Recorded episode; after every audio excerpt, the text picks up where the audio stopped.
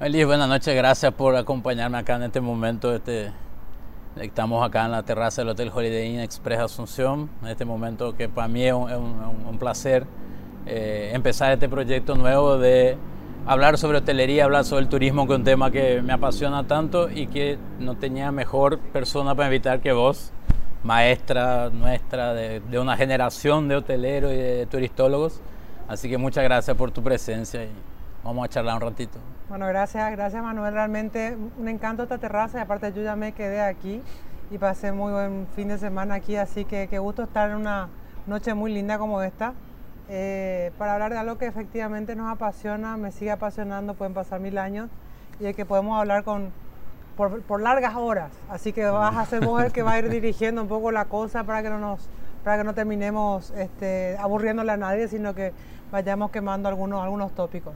Genial. Liz, yo tengo mi historia de cómo se me ocurrió estudiar hotelería. Yo venía, estudiaba administración de empresas en San Paulo, veía a mis colegas encerrados en bolsa de valores, aseguradoras, bancos, y decía, eso no es lo mío.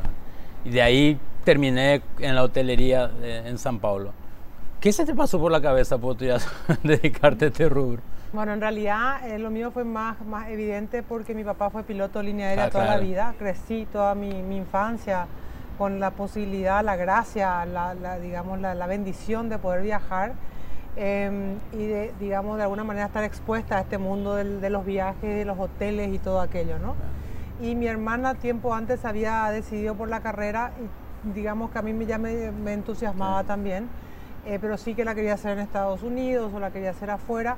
Así que eh, esperé mi turno mientras hice administración de empresas, inicié eh, contable de administración cuando pudo darse este, en una cuestión financiera el irme a Estados Unidos, me fui a Estados Unidos y ahí continué y terminé la carrera, hice la carrera allá, me recibí allá em, y mi experiencia durante ese tiempo en Estados Unidos en la FIU, de Miami, eh, en una ciudad tan turística, tan, tan llena de hoteles, ¿no? tan mundialmente reconocida, y la propia experiencia de la universidad con muchos vínculos con la hotelería, muy vinculada al mundo real de, de los negocios, de, la hotelería, del turismo, de los cruceros, las líneas aéreas y demás, em, terminó por confirmar de que estaba en un mundo que, me gustaba, que, que, quería estar. Y efectivamente em, lo elegí como, lo abracé como carrera y tuve el privilegio de estar en diferentes, digamos, eh, segmentos dentro de un gran mundo que se llama turismo, ¿no? Porque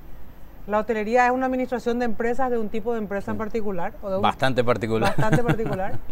Eh, y turismo es en realidad desarrollo territorial, es cómo hacer que un territorio se desarrolle este negocio que se llama turismo. Y me tocó, la vida me llevó luego a hacer distintos segmentos ¿no? de, este, de este gran abanico y hasta que, que hoy te puedo decir, dando ya vuelta, que Luego hice, sí, administración de empresas realmente una maestría como para también tener más espectro, pero el bichito se te queda y no se te va nunca. Em, y siempre tengo el sueño del hotel boutique propio allá, no sé, la jubilación ahí. Pero, pero sí, es un bicho que, que lo tuve de chiquita, tuve el privilegio de desarrollarlo. Qué bueno. Y la verdad que yo siempre digo cuando, cuando hablo de, de nuestra carrera y todo eso, siempre digo, o sea, no es una profesión, es una vocación. No, no, no. Tenemos que ser un bicho raro para trabajar en, una empresa que no cierra nunca, que 24 horas abiertas, siempre estamos pendientes. O sea, cuando hablamos, es una vocación, es, un trabajo especial que, que, apasiona y tiene que quererlo. Y es todo lo que tiene que ver con servicios en general y después, bueno, eh, como sabes, me tocó ser eh, ministra de Industria y Comercio y servicios, porque hicimos mucho hincapié en, en que se llame también y servicios porque el tema de servicio, del, uno al uno, ¿no? como carga no chilla, decía la gente de, la línea aérea, la carga no chilla, ¿no? El cliente la carga sí, pero la carga no. Eh, el pasajero en una línea aérea, un counter, tener ese choque, digamos, vivo del pasajero que está angustiado para viajar, del pasajero que te llega, ¿no? De un viaje que se canceló el vuelo. Canceló, vuelo, uh, Siempre yo digo, me tocó alguna vez manejar charters fueron los primeros charters que se hacían a Florianópolis desde el mercado paraguayo. Y me tocó manejar todos esos charters, al comienzo, dos años por lo menos, y estar en Florianópolis esperando los charters. Y todo dependía del clima, Manuel. Si el día estaba lindo, los paraguayos llegaban, veían el mar azul Y, todo estaba bien, no le, todo le gustaba, estaba maravilla. Yo recorría todos los hoteles, mis 300 pasajeros estaban todos bien. si el día estaba feo, no, había. No pasaba, no, no, no había un hotel que en el que yo no tenía algún tipo de, de situación. Entonces, ¿cómo hacer para que, para, vos estás trabajando con el tiempo muchas veces, ¿no? No, no, no es solamente ocio, ciertamente es un poco un estigma que uno lleva, el que cree, la gente cree que estudiar turismo es estudiar o trabajar un tema de ocio, o que hotelería tiene que ver con el glamour y todo lo demás. Y en realidad es mucho más profundo, es mucho más sacrificado. Muchas veces el turista es turista, técnicamente turista, pero por salud o por un problema de, o, una, o, es, o por negocios o lo que fuese. Entonces, el hotelero, el, recepcionista, el que lo está recibiendo, el botón, en la mucama, tiene que leerle a ese ser humano. Y en recepción algo que siempre digo es que normalmente el recepcionista en un hotel viajó mucho menos que el cliente y conoce mucho menos de hotel que un cliente. Entonces, la formación de recepcionista es tan importante porque tiene que lidiar con una persona que entiende quizás más de hotel que él, conoció mucho más hoteles que él y quizás conozca más de su hotel que el propio recepcionista, ¿no? Sí, tal cual. Y el recepcionista cuando, cuando no tiene el entrenamiento adecuado, cuando el gerente no le da el empowerment, ¿verdad? Para resolver o para mimar o para hacer ese pequeño gesto, etcétera, y se ve presionado, eh, o no sabe lidiar con ciertas situaciones, por supuesto se hace camino al andar. Con el tiempo todo el mundo termina teniendo cancha y resolver lo que resolver. Pero ese encuentro con el cliente el satisfacerle que le dé gusto eh, o el ser parte de un viaje familiar. Yo tengo clientes o tuve huéspedes y clientes de la agencia de viajes, de la operadora, de la línea aérea, cuando fuimos representantes, que hasta ahora estoy en contacto con ellos por Facebook, ¿verdad?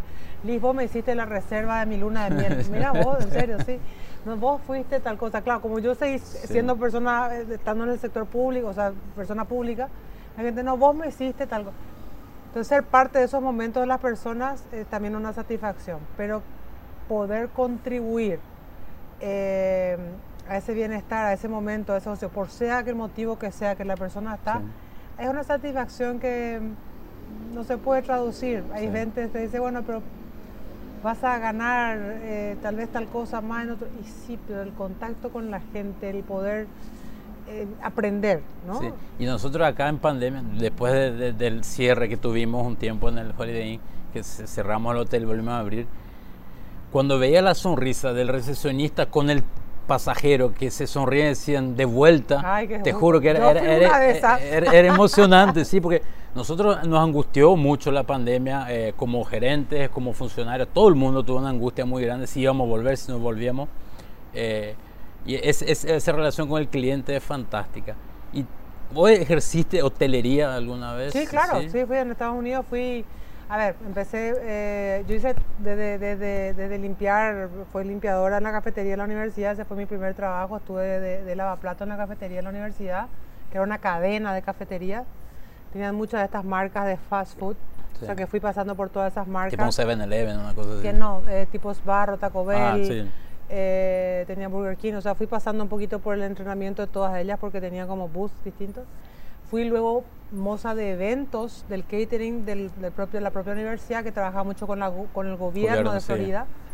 Em, y después pasé mi primer trabajo, o sea, me recibí, presenté y me llamaron y me dieron el puesto de gerente de ventas para Latinoamérica del Doral de Miami. Me quedaba gigante, me sentía así, eh, que me, eh, me, acuerdo que yo decía, ¿será que me da el cuero? ¿Será que el de subgerente no me va? Y me acuerdo mucho de una señora que en paz descanse, que una amiga me dijo, ah, no, mi hijita, una española, para atrás ni para coger ventaja.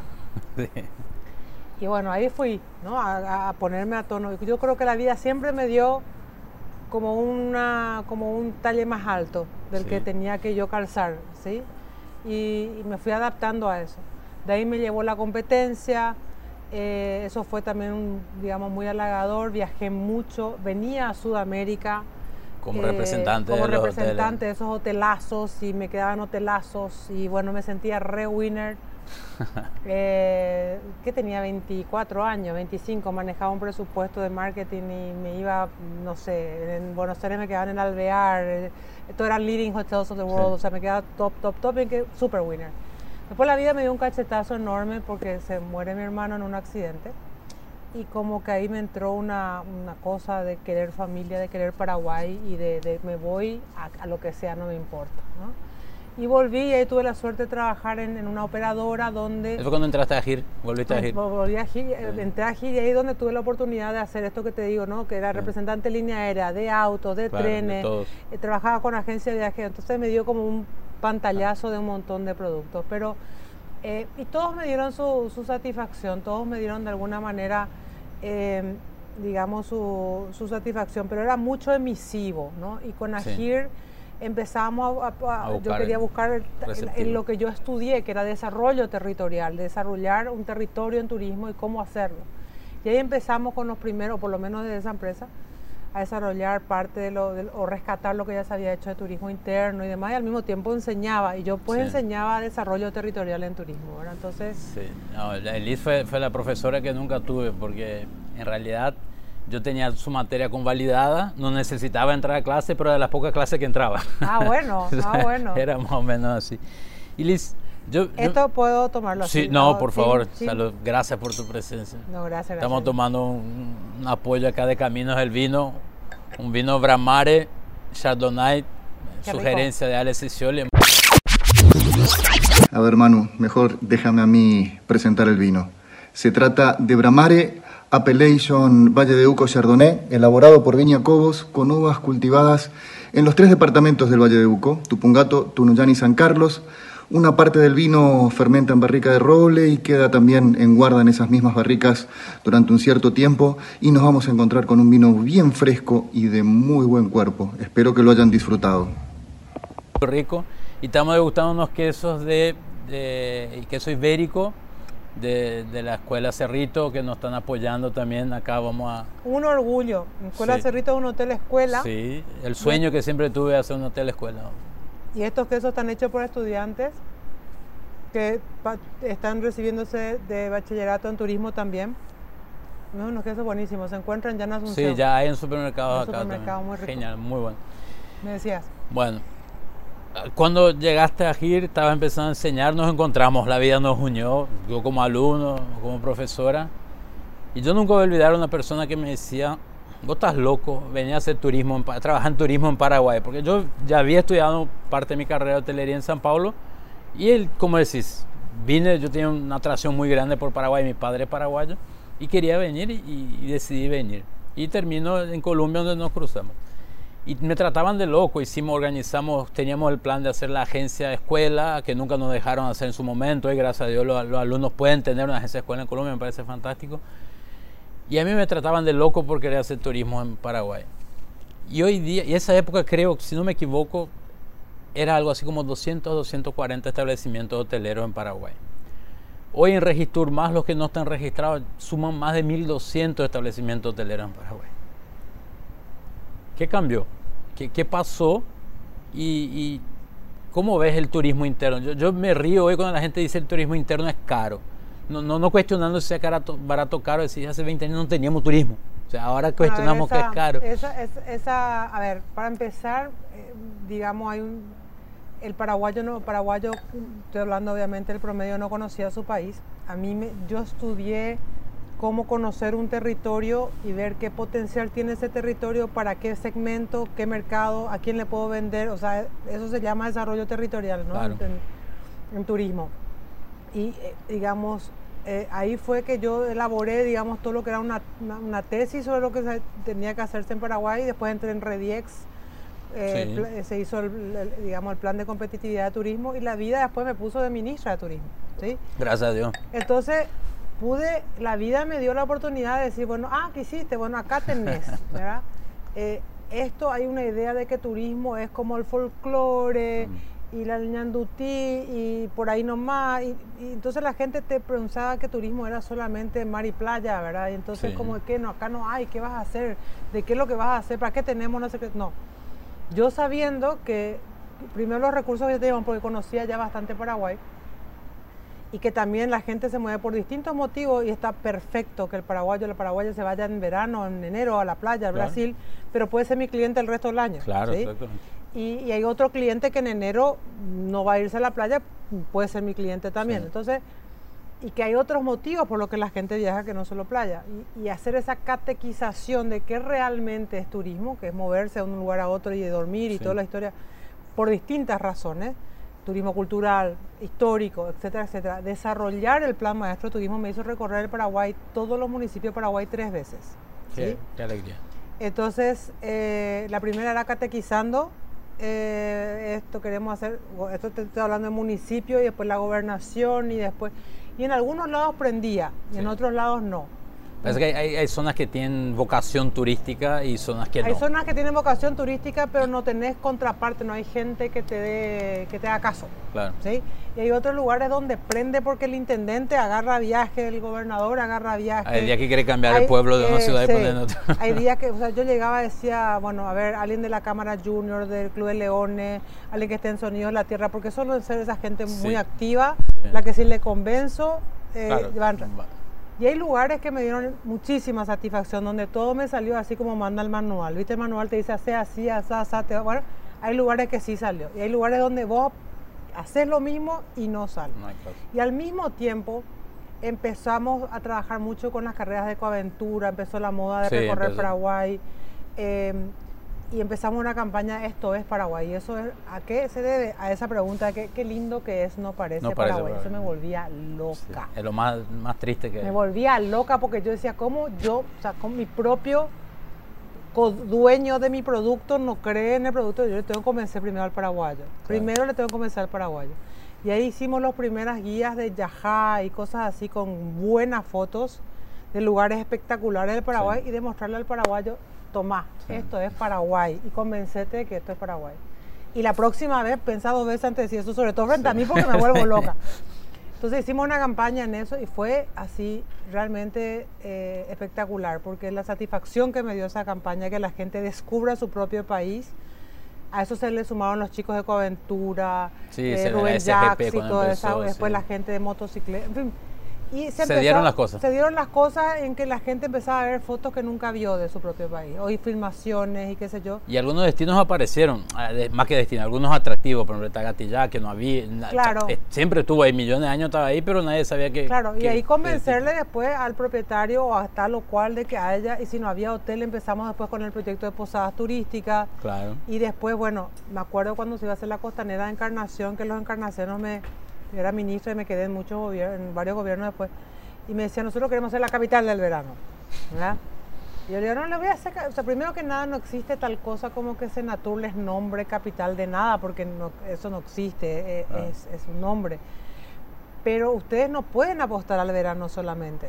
¿sí? Porque ustedes son una capital departamental, son una ciudad fronteriza, tienen una costanera de 17 kilómetros. Ustedes tienen que apostar a turismo todo el año.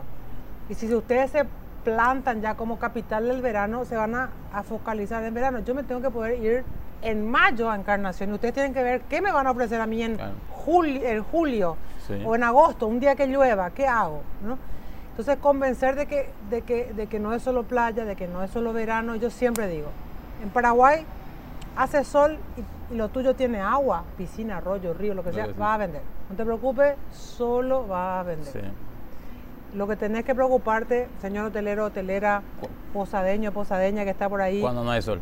Es qué voy a hacer cuando hace frío y cuando no hay sol. Eso fue evolucionando, la gente empezó, creo que, a, descubrir muchos estos lugares. Pusimos plata en algunos lugares como Luces y Sonidos en Trinidad, toda la puesta en valor de ruta jesuítica, eh, Humaitá, en fin, varios lugares que pudimos conseguir plata y, se fueron dando las cosas y agradezco la oportunidad, la vida también de poder quedarme para, para continuar cosas, que me dio un tiempo. Sí. Y, es que estuviste en tres gobiernos de tres partidos diferentes. no sé quién más, quién más podría repetir eso en, eh, ningún lado del mundo. Me preguntan cómo, no sé, la verdad que fue no me ocurrió.